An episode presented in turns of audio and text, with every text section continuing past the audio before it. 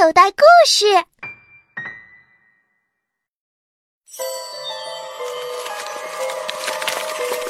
这好像是登山者丢失的登山笔记。前面还有脚印，这条路应该是通向珠峰的。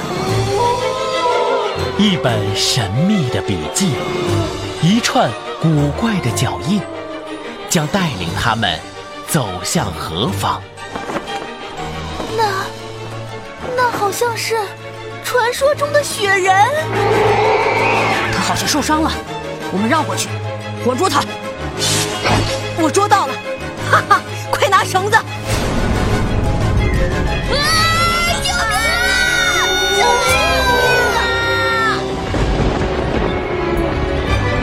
儿童探险小说剧《少年冒险王之惊魂险走珠峰》，根据彭旭洛的同名小说改编。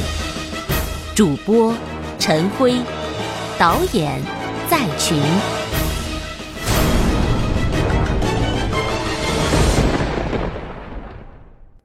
第一集。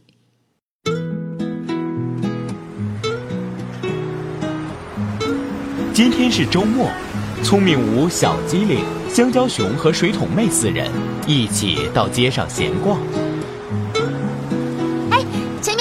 像很热闹，我们过去看看。妹妹，你慢点跑，小心车。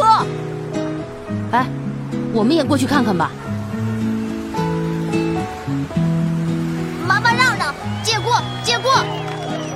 水桶妹穿过里三层外三层的人，站在了人群前面。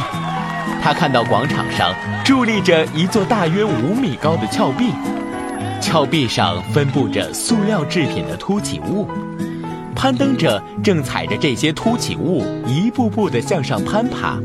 在峭壁的最高点上放着电影兑换券。这时，聪明无小机灵和香蕉熊也赶到了。呵，这么壮观，在搞攀岩比赛呢，这是。哎，你们看峭壁左边的大海报，上面写着谁能爬上顶峰，就可以获得一张电影兑换券，到银河影城看下面任何一场电影。变形金刚二卷土重来，哈利波特与混血王子，终结者二零一八，哇塞！全都是最近上映的火爆新片儿哎！这些影片在影城的正常票价都在七十元以上呢。如果我们能爬上去，岂不是能省下一笔？好啊好啊，我也想爬。那我们今天就爬上顶峰，一人拿一张兑换券，四场电影就都能看了。四人说干就干，到活动现场报过名之后，就开始攀爬。五米高的人造峭壁。对于聪明无和小机灵来说是小菜一碟，两人就像是两只灵巧的猴子，不一会儿就到了巅峰，如愿以偿的拿到了电影兑换券。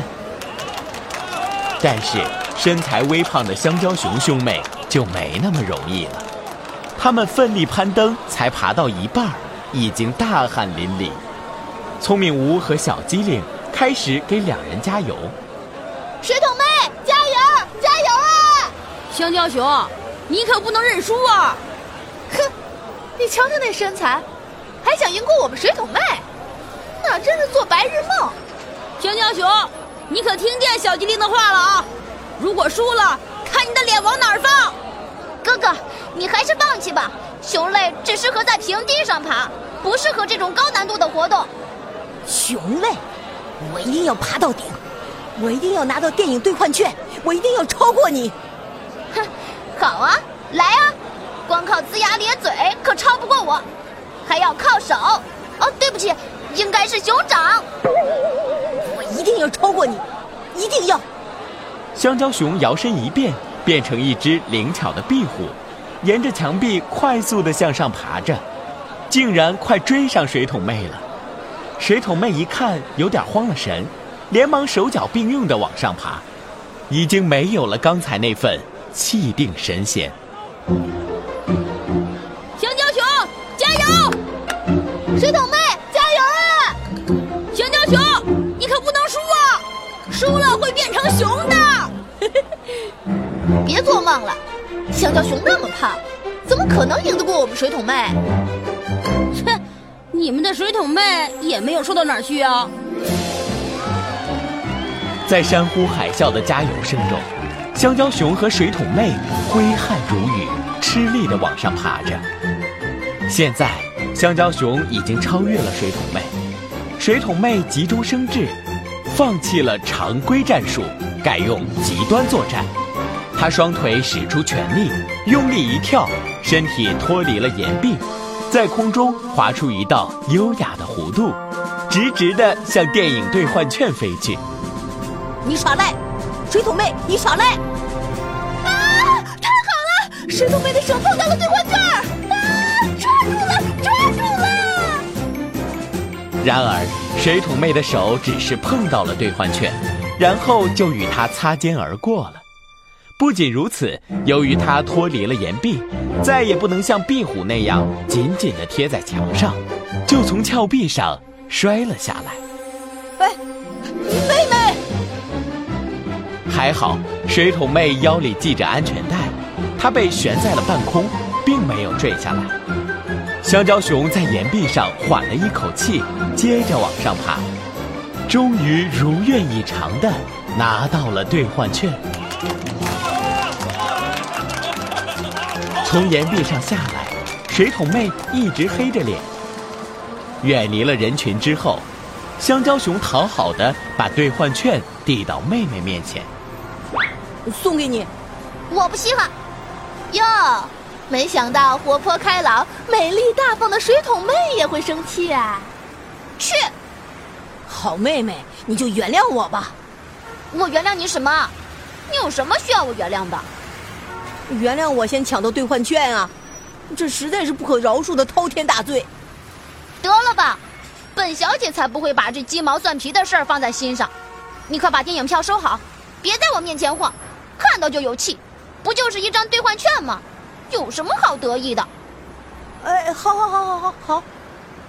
香蕉熊连忙陪笑，把电影兑换券收了起来。爬这个小墙算什么本事？太没意思了。我想好了，过几天我要去爬喜马拉雅山，要攀登珠穆朗玛峰。水桶妹，你还不知道喜马拉雅山的厉害吧？那里到处都是常年冰雪不化的高山，据说光是海拔超过八千米的就有十四座。这算什么？我可不管有多少座高山，我要去攀登的是珠穆朗玛峰，管它高山有多少座，那些海拔低的，哼。他们还轮不到我去攀呢，好大的口气啊！传说那里有非常可怕的雪人，他们神出鬼没，就像是幽灵一样袭击登山者，好多登山的人都死无全尸。这有什么好怕的？好多恐怖的传说都是以讹传讹罢了，本来是一件平常的事，被大家一传十，十传百以后，就成了恐怖故事。这只是那些喜欢表现自己的人为了吸引听众而编的故事罢了。哎，你们怎么会对珠峰这么熟悉？昨天晚上放了珠穆朗玛峰的纪录片，刚好我和我哥都看了。哎，对了，你知道珠穆朗玛峰名字的含义吗？珠穆朗玛峰就是珠穆朗玛峰了，还有什么含义啊？珠穆朗玛峰是西藏人的叫法。这个发音在藏语里是“女神第三峰”的意思，你知道吗？珠穆朗玛峰也是中国和尼泊尔的国境分界线，尼泊尔人则称它为萨迦玛塔，意思是“雪的女神”。有意思，有意思。为什么中国人和尼泊尔人都不约而同地把珠穆朗玛峰称为女神呢？因为它高大、洁白，不食人间烟火，这些。还不足以让人联想起女神吗？真是个笨蛋！没想到输给了你这个笨蛋，真是。晚上去看电影吧，我请客。不稀罕，不要攀登珠穆朗玛峰，我要去女神第三峰。嗯，好，好，好，咱们先看电影，看完电影后再去女神第三峰。好吧，给你一个表现的机会。晚上。他们四人一起看完电影，走出了电影院。水桶妹依旧闷闷不乐。怎么了？电影不好看吗？要不，这个暑假咱们去爬珠穆朗玛峰吧。我的妹妹，你咋还惦记着这事儿呢？输了面子不要紧，可要是赌气去了珠峰，冻坏了腿，落个终身残疾，可就得不偿失了。我不是一时兴起，我是认真的。我觉得可以。我昨天看完珠峰的纪录片，又查了一些资料，真的被珠峰的美景给迷住了。行，你们两个大男生如果不去，我就和小机灵去。我也想去珠峰探险，只是我们现在的身体素质还不适合。那你是不去了？你等我把话说完好不好？高山空气稀薄，没有好的身体素质，很容易产生高原反应。所以，我们如果真的决定去爬珠峰，就要在暑假到来前的这一段时间抓紧锻炼身体。还有一个不变的课题，说服我们的父母。好，那我们就这么决定了。于是，接下来一个月，他们每天都加强身体锻炼，临近暑假时才对父母展开攻势。有句话叫“胳膊总是拧不过大腿”，而这句“放之四海皆准”的话，在聪明无他们这里却不灵了。尽管刚开始时，大人们很强硬、很威严、很理直气壮，但水桶妹一哭，小机灵一闹，大人们的原则就没了。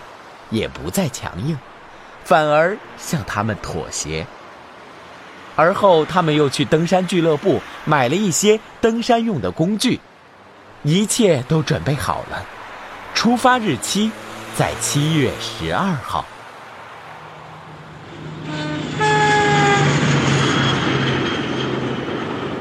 他们四人坐上前往拉萨的火车，火车一路呼啸。接近两天的行程之后。他们来到了山脚下的服务站绒布寺，进行短暂的休整。这是一个登山爱好者的集中营，每年都有好多人从世界各地来到这里，挑战世界最高的山峰。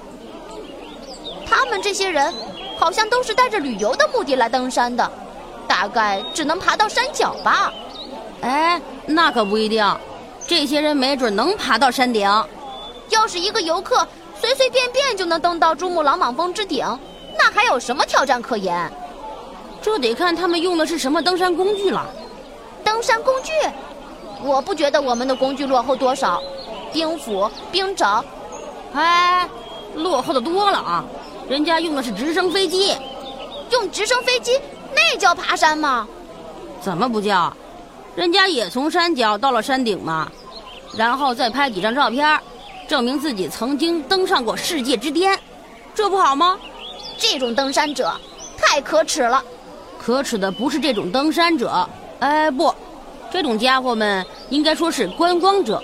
可耻的是煞费心机满足他们虚荣心的人。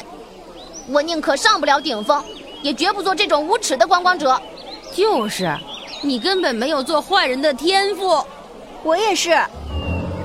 一个陌生女孩的声音响了起来，同伴们一愣，齐刷刷地把目光对准了声音的来源地。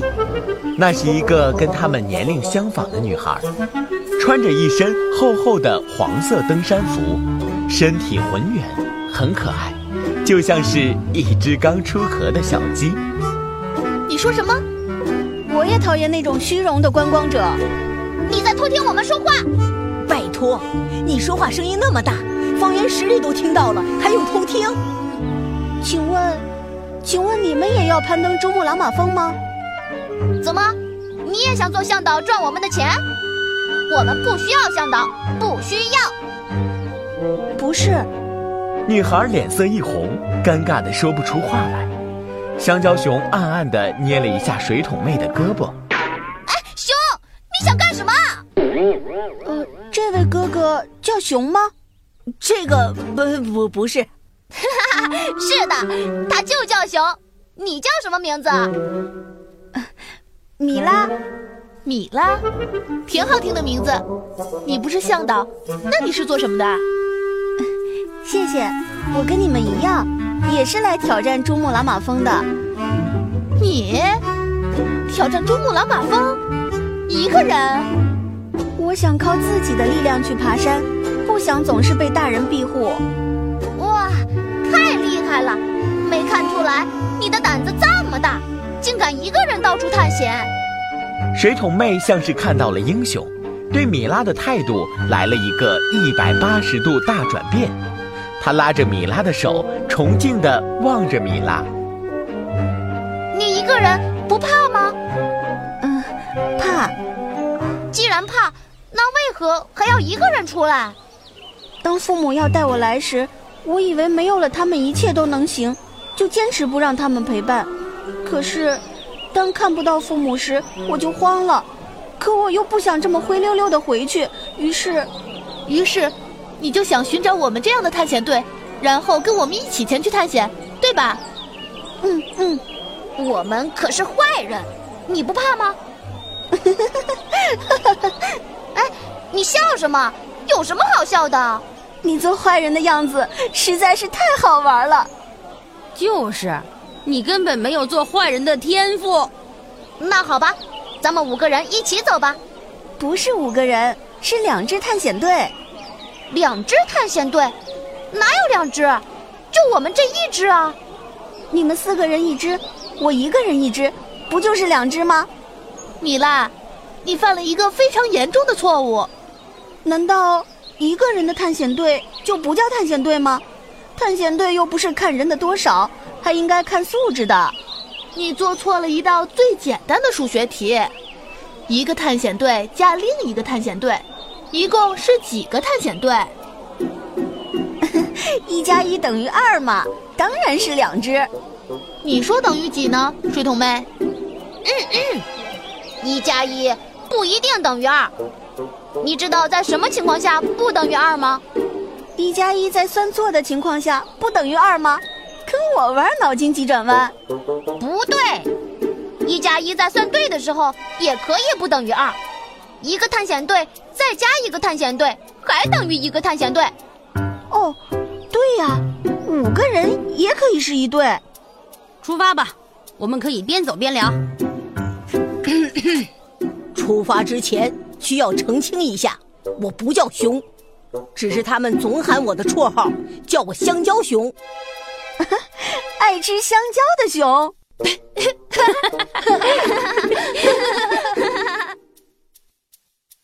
他们有说有笑的走着，似乎也不觉得太累。这次登山行动也变成了一次旅游，不知不觉就到了山脚下。也许是因为气候的关系，这里的植物都比较低矮，而且还有被风摧毁过的痕迹，有的植物甚至被连根拔起，地面上留下了一片触目惊心的乱石坑。这真是登山的好季节呀！别的地方都骄阳似火，这里还北风呼呼的。嘘，怎么了？看前面。这时。他们清晰的看到前方一个巨大的毛茸茸的东西正在缓缓的移动，而且似乎正向他们缓缓的走过来了。哎，那是什么？不清楚。喜马拉雅山有好多大型动物呢，比如说麝鹿、牛角羚牛、喜马拉雅黑熊。这家伙不会是喜马拉雅黑熊吧？我听说过黑熊的故事，它们非常凶恶，经常到山下村民的地里偷粮食吃。有的村民啊，不忍心看到辛辛苦苦种出来的粮食被糟蹋，就来阻止他。但这些村民好多被黑熊打成了重伤、残废，甚至丢了性命。他那熊掌威力惊人，据说一掌下去就可以把人的头盖骨打碎呢。别慌，小朋友。你现在收听的内容来自口袋故事 App，想要听更多好玩的故事，快叫爸爸妈妈去应用商店下载吧，里面有十万多个好故事呢。也欢迎关注口袋故事的微信公众号，首次关注有奖励哦。记住，搜索“口袋故事”就可以找到我们啦。